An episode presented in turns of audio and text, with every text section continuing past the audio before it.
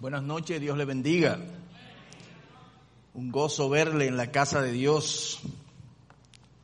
Dios siempre ha sido bueno para con su pueblo. Les invito por favor que nos pongamos de pie, vamos a orar al Padre.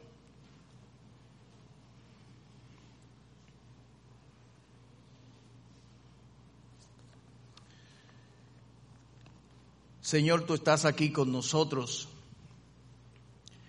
Siempre has estado con nosotros. Tu promesa de estar con nosotros todos los días hasta el fin del mundo permanece en pie, porque tú eres fiel y para siempre son tus misericordias. Tu presencia con nosotros no depende de nuestra condición espiritual. Tu promesa está ahí, porque aunque nosotros fuésemos infieles, tú permaneces fiel. Oh Señor, en esta hora queremos abrir tu santa palabra. Queremos exponer de ella el mensaje que está allí, que siempre ha estado allí. Solo te rogamos que abra nuestros sentidos, nuestros pensamientos, nuestros corazones. Danos la disposición de estar atento a tu palabra, pero no solamente para ser oída, sino para ser practicada en nuestras vidas. Para que en el norte el propósito sea tu gloria, exaltado entre tu pueblo que se deleita en escuchar tu palabra y en apreciarla. Tráenos enseñanza, trae salvación. Te lo pedimos en el santo nombre de Jesucristo. Amén y amén. Les invito, mis amados, que vayamos al Evangelio según San Mateo, capítulo 3 y verso 1 hasta el versículo 6.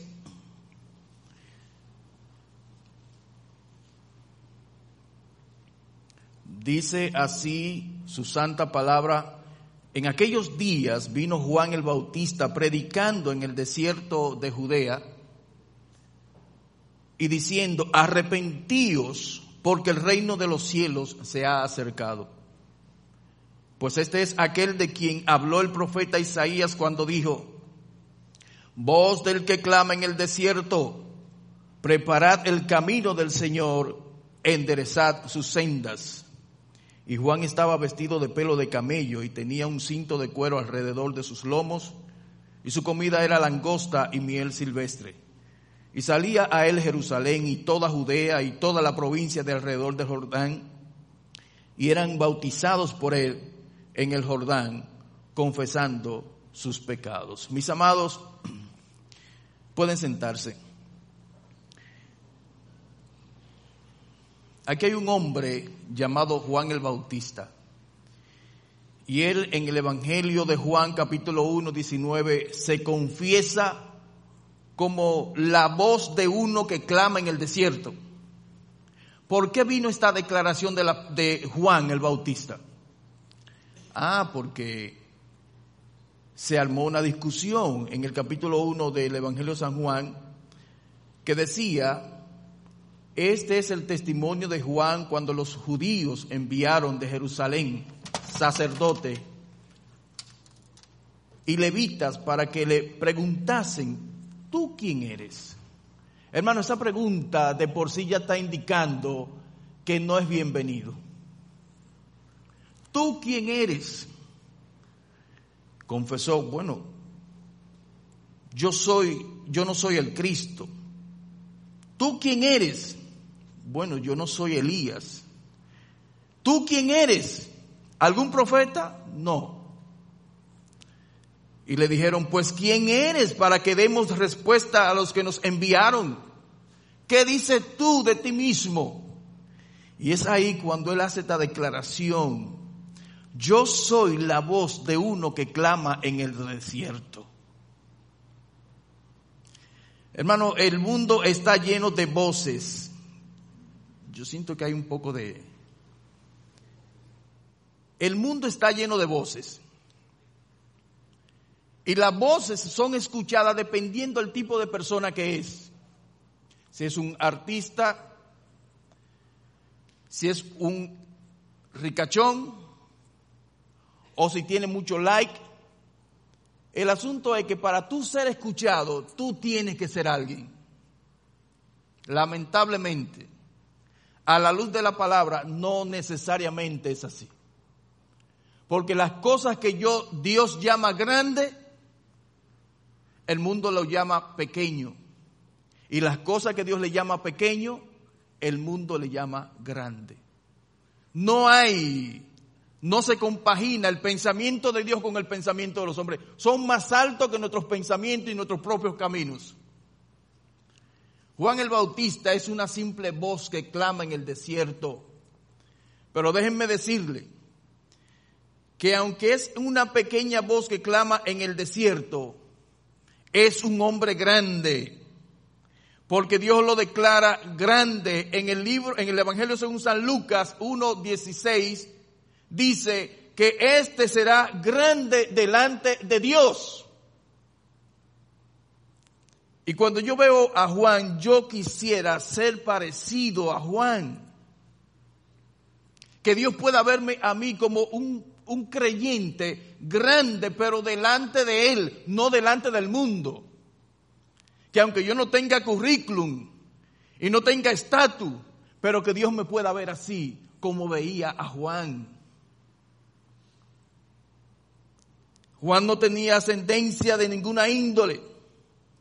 Él venía de una familia desconocida, una familia sencilla, un padre llamado Zacarías que era un sacerdote, que dentro de una línea de sacerdote durante un año o el, el día que le tocaba venía al templo a hacer su servicio de sacerdote, pero nada más. Juan el Bautista vino de una mujer que prácticamente era estéril. Y para esa época precisamente una mujer estéril estaba lejos de la gracia de Jehová. Pero la grandeza de este hombre que simplemente se declara como la voz de uno que clama en el desierto, radica en que aún no ha nacido y ya a sus padres le está visitando un ángel del cielo para hablar con él.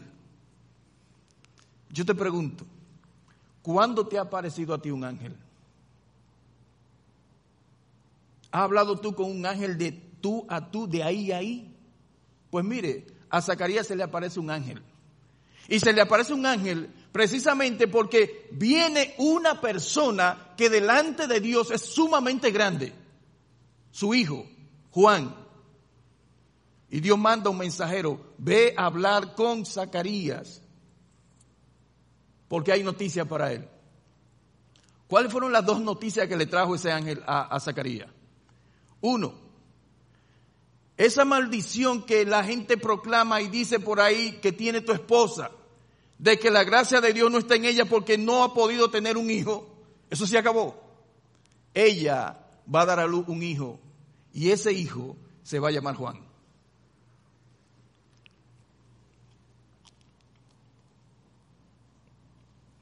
Pero este hijo no solamente se va a llamar Juan, sino que va a ser grande entre los hombres, muy grande entre los hombres. No será una simple voz que la gente dice, allá en el desierto hay un individuo que está hablando varias cosas. No. Ese individuo que viene con la voz de Dios es grande.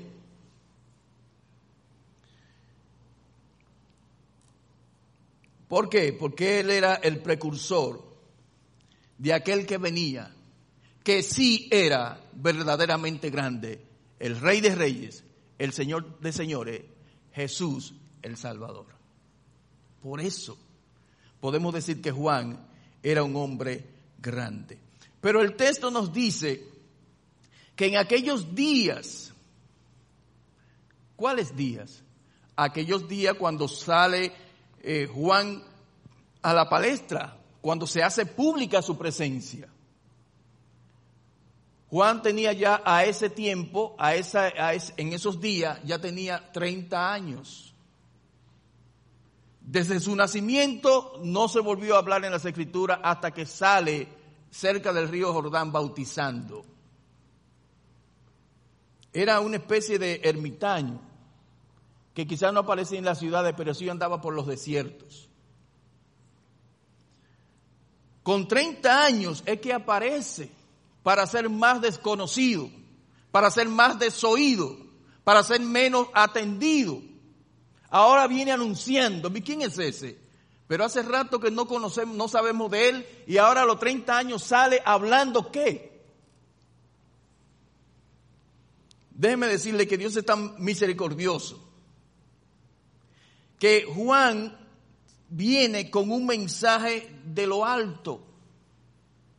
Es Dios que está en el desierto proclamando y diciendo con su voz a un mensajero, ve y proclama.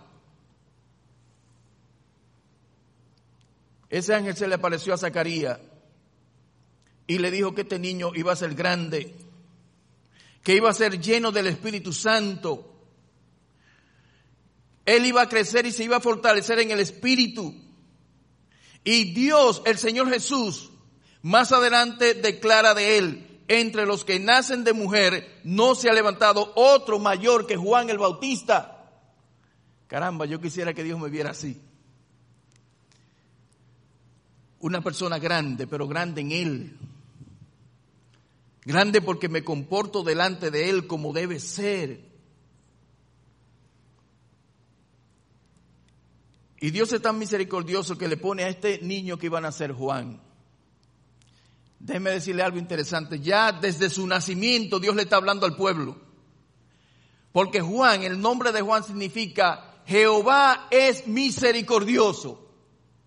Desde que la gente comenzó a ver a Juan y a llamar a Juan, están diciendo, Jehová es misericordioso. Oye, tantos nombres que yo veo que le ponen a los niños, nombres inventados, Making, Franklin, Oye, habiendo un nombre tan cargado de valor, de significado, aquí hay un Juan que dice, Jehová es misericordioso. Es decir, Jehová tiene misericordia de los hombres. La misericordia es esa gracia sobre el miserable. Ya el nombre de Juan está hablando de quién es Dios. Juan es un hombre grande, porque ya hasta, su nombre está diciendo verdades profundas de Dios. Dios no es igual a ningún otro Dios, es el único Dios y no hay otro Dios que tenga esta misericordia tan latente, tan al día para con la gente. Jehová es misericordioso, oh amado hermano, oh amigo. ¿Cuál es tu condición? ¿Cuál es tu situación? ¿Dónde te encuentras? ¿En qué hondura de pecado? ¿En qué situación de la vida? Recuerda, aquí hay un ser llamado Jehová que dice que tiene misericordia de nosotros. Solamente recuerda el nombre de Juan y te darás cuenta de ello. Este hombre era lleno del Espíritu Santo, es decir, controlado desde pequeño, lleno, dirigido, controlado por el Espíritu Santo. Yo creo que si hay una madre que nunca tuvo problema con un muchacho, con un hijo, se llama Elizabeth. Porque si este niño desde que nace está controlado del Espíritu Santo, dirigido, iba a comportarse como tal, como un hijo de Dios desde temprano. Juan era un hombre grande, grande por su nombre, Juan, misericordia de Dios, grande porque venía delante de aquel que venía que era más grande que él. Él vino, dice el texto, vino Juan, y ese vino quiere decir que él vino en el mismo momento cuando Jesús se hace, eh, llega al, escenario también, se hace pública y comienza su ministerio. Óigame, cuando Juan sale, también sale Jesús. Es maravilloso el ministerio de Juan. Juan viene para acomodar el camino de ese que viene vino acompañado. Quizás no sabía en qué momento aparecía Jesús, pero en ese ministerio del bautismo Jesús apareció y fue a bautizarse con él. Tal punto que él pudo decir, he aquí el Cordero de Dios que quita el pecado del mundo. Él vino con el mensaje que Dios le había dicho, ve y predica. Él vino predicando. Él no negó que venía por su propio peculio, sino que él venía predicando como un mensajero de Dios. Por eso él dijo, yo no soy el Cristo, yo no soy Elías, ni ninguno de los profetas. Yo simplemente soy una voz, una voz que debe ser oída, una voz que debe ser atendida, porque el mensaje que traigo no es un mensaje mío, no es, mío porque yo no soy el Cristo, no es mío porque yo no soy profeta, no es mío porque yo no soy Elías, aunque las escrituras hablan de que él era un profeta. Y aunque las escrituras hablan de que él vino con el poder del espíritu de Elías, él no se sintió grande en ese sentido. Un hombre muy humilde. Venía con el mensaje que decía, arrepentíos. Miren, no hay cosa más grande que arrepentirse. El arrepentimiento es necesario para el hombre porque la Biblia declara que todos somos pecadores que todos estamos bajo la sentencia de juicio, que desde que nacemos nacemos en pecado. Y entonces empezamos una vida de pecado personal propio. Nacemos en el pecado de Adán, pero nuestra vida comienza desde pequeño a vivir una vida de pecado porque no estamos controlados por el Espíritu Santo ni tenemos el Espíritu Santo hasta que no vengamos al Señor. De manera que cada día que pasamos son días de pecados delante de Dios. Y Dios en su misericordia, primero envía a Juan y le dice, ve Juan. Y Juan va con ese nombre que está diciendo, a todos los pecadores tenemos a un Dios misericordioso, arrepiéntanse. Dios no quiere encararnos y enrostrarnos el pecado y decirnos eh, barbaridades por el pecado. Él lo que quiere mostrar su misericordia para con nosotros y envía a un hombre sencillo, Juan. Ve Juan con la primera, con la premisa, Dios es misericordioso. Ahora dile, arrepiéntanse. Arrepiéntanse. Arrepentirse es dar una vuelta, es cambiar de dirección, es cambiar la manera de pensar, es cambiar la, la voluntad de uno. Es que cuando usted va caminando para allá en su propia vida, en su propio camino, en su propio pensamiento, tomando la cosa a la ligera como usted entiende que es, va para allá, si se arrepiente, cambia de dirección y viene para acá. Eso es arrepentimiento, no remordimiento de pecado. Es que usted abandona esa vida de pecado y comienza a vivir una vida de justicia conforme a la voluntad de Dios, como lo enseña la palabra de Dios. Ningún creyente que diga que se ha arrepentido y sigue amando su mala vida, no se ha arrepentido. No se ha arrepentido. Y siempre lo digo de mi papá, que vino al Señor, pero siempre en sus conversaciones yo veía que se deleitaba en ese pasado negro para mí no estaba convertido. Porque el que se arrepiente odia el pecado. Y si tiene un pecado todavía que está luchando, pero desprecia cada vez que ese pecado le afecta.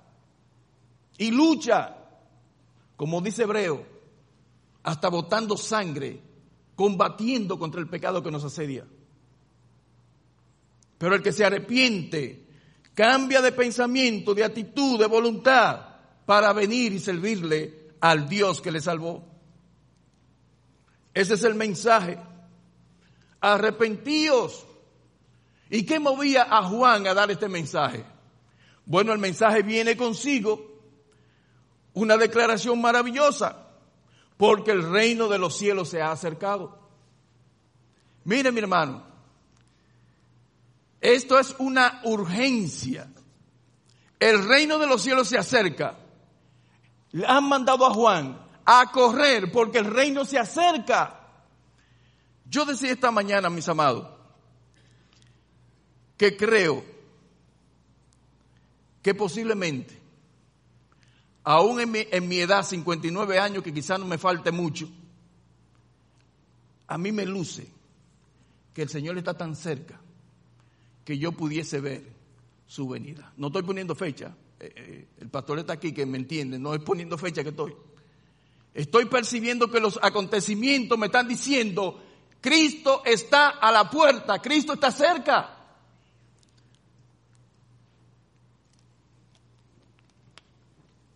Pero entienda esto.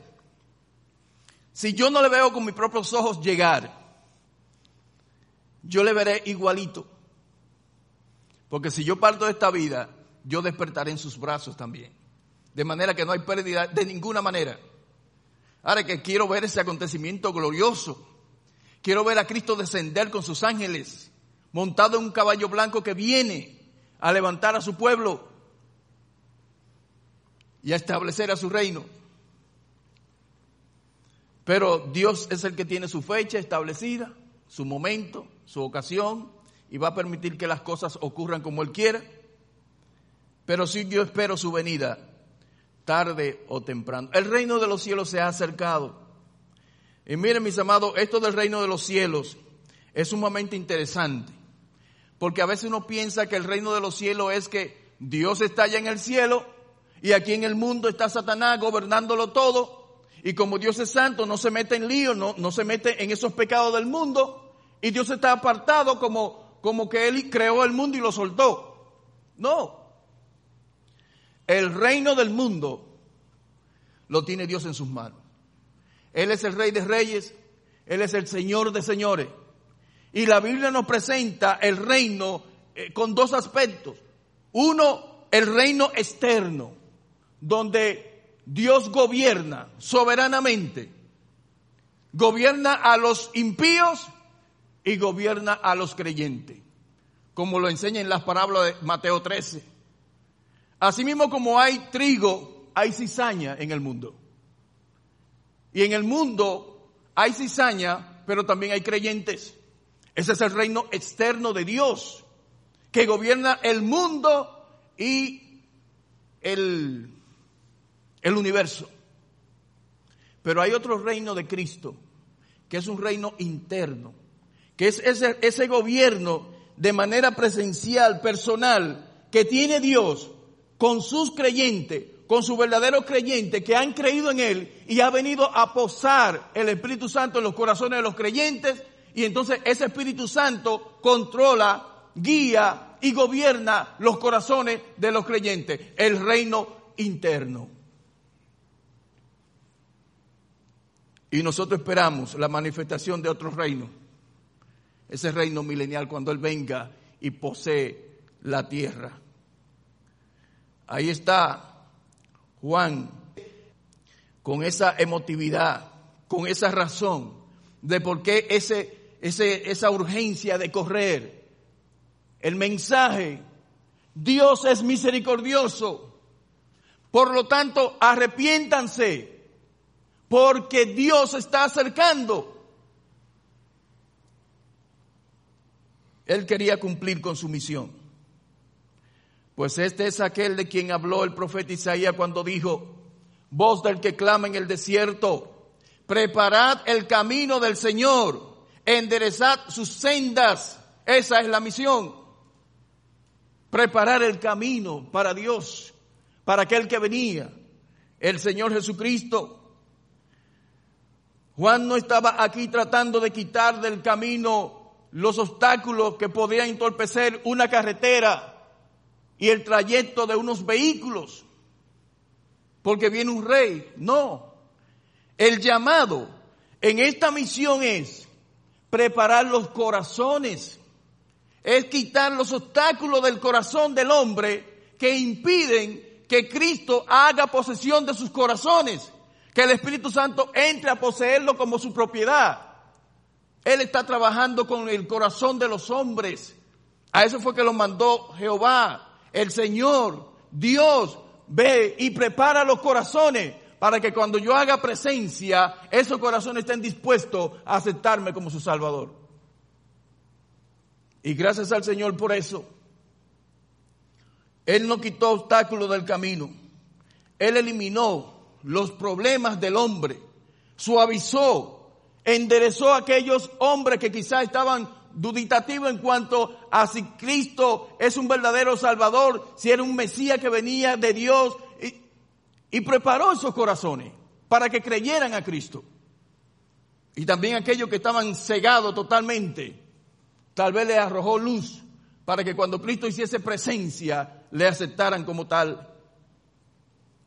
El camino del Señor es ese sendero del arrepentimiento que te lleva a volverte a Dios, eliminando los pecados de tu vida para vivir según Dios, como dice Isaías.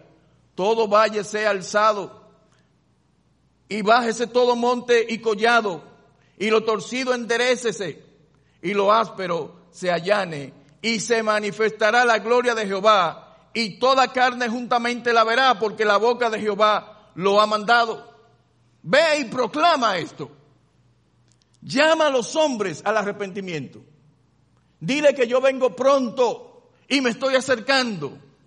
Y tan pronto fue eso que no sé en cuáles de los días Juan bautizando, ahí apareció el Cordero de Dios.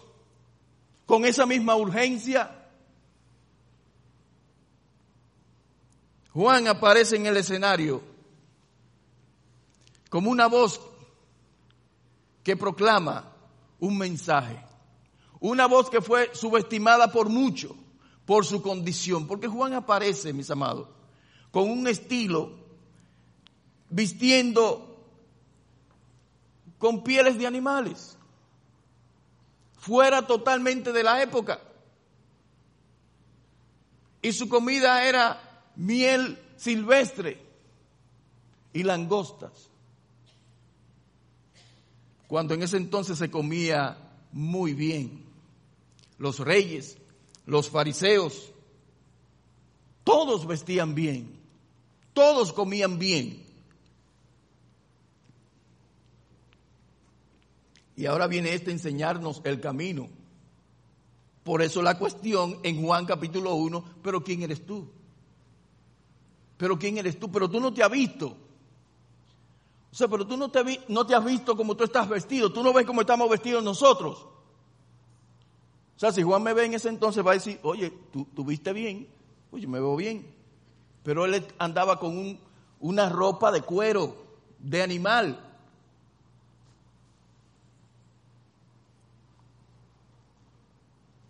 Pero él estaba con esto, con esta vestimenta, diciéndole a la gente de esa época la extravagancia de vida que llevaban. La vida no consiste en la abundancia de los bienes que posee. La felicidad no está en las cosas que tú tienes. La vestimenta de Juan era un reproche a esa vestimenta opulenta de esos, de esas autoridades, los fariseos, los saduceos, los herodianos, los sacerdotes que, creían que se estaban, estaban acabando con el mundo por la forma de vestir, por la opulencia que tenían, por la comodidad. Juan le está diciendo, miren, eso no sirve para nada. Lo que sirve para Dios, cuando Dios te va a llamar grande delante de Él, es por cuando tú tengas un corazón vestido como Dios manda. Vestido del temor a Dios un corazón cargado de amor para con su pueblo, que antes de un mensaje de, de, juicio hay un mensaje de amor cuando dice Dios tiene misericordia. Por lo tanto, aprovecha esa misericordia y arrepiéntete. Arrepiéntete que hay tiempo No llamó a nadie que vistiera como él, pero sí era un recuerdo para que se supieran que esas cosas no era que estaban malas del todo, pero lo que pasa es que muchas veces ese tipo de vida trae detrás, trae consigo un orgullo personal. Y eso ofende al Padre.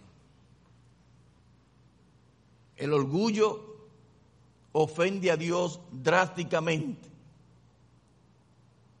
Tanto así que aquel ser presentado en los cielos, creado, Lucifer, el mejor de lo mejor, la luz más brillante, él se creyó que esa, esa posición, que ese esplendor que él tenía, lo capacitaba para sentarse al lado del trono de Dios. Y no es la vestimenta que te hace grande delante de Dios, es un corazón vestido de Dios, con el atuendo de Dios. Que cuando di, cuando te vean, fíjense, que ellos mismos se están sobreacusando porque si este hombre no es grande, ¿por qué tú le preguntas si él es el Cristo? Si él no es grande, ¿por qué tú le preguntas que si es alguno de los profetas? Ah, porque que en la vida de Juan, la vestimenta que él tiene no es lo que está hablando, es su persona y su autoridad. Y es su mensaje que lo está catalogando como una persona tan grande que tú te puedes confundir pensando que es uno de los profetas o que es el Cristo. Pero al día de hoy, si tú no tienes un currículum, si tú no tienes un PH, si tú no tienes una preparación magna, nadie te escucha. Ignorando que cuando tú hablas la palabra de Dios, tú estás superior a cualquiera. Porque la palabra de Dios es la que tiene autoridad. Y cuando ella habla, el hombre tiene que callarse. No importa quién le esté hablando. Como ustedes recuerdan, uno de los hombres más brillantes que ha tenido la fe cristiana se llamó eh, Charles Spurgeon. Y este hombre, su entrega al Señor vino cuando fue a una iglesia humilde, sencilla. Y allí se paró un señor simple, también sencillo y abrió la palabra de Dios y habló de tal manera que penetró su corazón y vino a los pies del Señor. Y después de eso, Dios lo usó grandemente. Pero mire cómo empezó su vida. A través de un mensajero simple que le habló la verdad a su corazón y lo hizo entender el camino errado por donde andaba. De manera que no es tanto la grandeza humana, sino la grandeza delante de Dios. Claro, no estoy diciendo en ningún sentido que no es bueno y que no es eficaz prepararse. Que usted se prepare de tal manera que pudiera ser el mejor en la carrera que tiene, el mejor de su preparación. Debe hacerlo, debe lograrlo, pero no para pensar que eso es lo que lo va a hacer grande a usted a usted lo va a hacer grande su vida delante de Dios. Hay seis aspectos que demuestran la grandeza de este hombre. Una voz en el desierto, sí, pero una voz grande. Y la grandeza de este hombre radicaba era que traía el mensaje del ser más grande. Que él decía, miren, yo no soy digno ni siquiera de desatarle las correas de su calzado. ¿Y usted sabe quién hacía ese trabajo de las correas de su, de su calzado? No solamente para desatar las sandalias, sino para lavar los pies. ¿Sabe quién hacía eso? Un siervo de la casa. Y Juan está diciendo, el que viene tras mí es tan grande que yo no soy digno ni siquiera de ser llamado un siervo para lavarle los pies.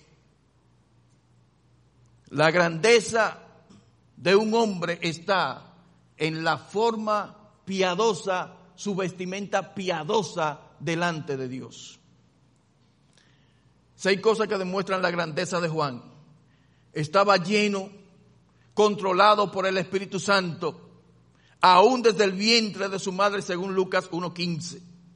Él fue obediente a la palabra de Dios. Yo me imagino la madre de Juan, en vez de enseñarle quizás aprendiendo de él, cómo controlar la ira, cómo controlar el enojo, cómo controlar el, cómo librarse del, o sea, aprendiendo de Juan, controlado por el Espíritu Santo, este niño, este niño está creciendo como el mismo Señor Jesucristo que crecía en sabiduría.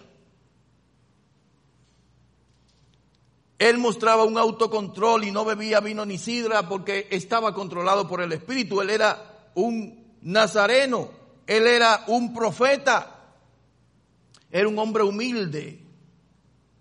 Su propósito era simplemente anunciar al rey, no tomarse la prerrogativa de que él era el gran anunciador, sino que él venía a preparar un escenario para que Dios sea, para que Cristo fuese el que creciera y que Él menguara.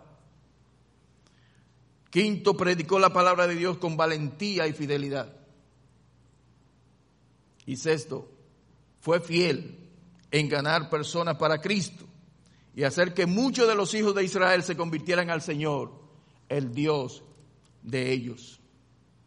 ¿Cómo anhelo? ¿Cómo deseo?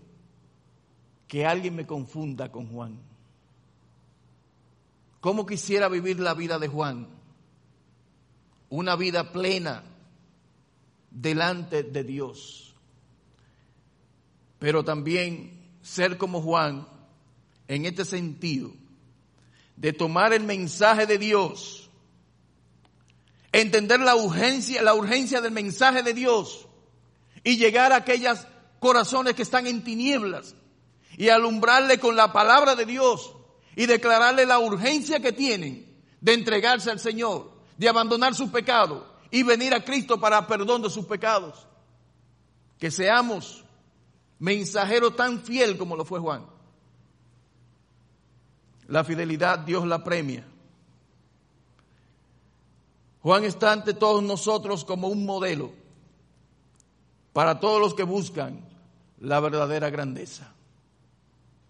Seamos pues una voz de Dios que clama a este mundo de tinieblas con el mensaje verdadero de arrepentirse para que sus pecados sean perdonados porque Cristo está a la puerta. Oh Señor, estamos plenamente convencidos de tu cercanía, pero ya sea que tú vengas ahora o, más tarde o dentro de 50 años, 100 años, permítenos permanecer en tu camino guárdanos del mal y permite que cada día nosotros podamos hacer la obra para que cuando lleguemos a tu presencia, al tú preguntarnos qué has hecho, podamos decirte, he cumplido todo lo que me mandaste.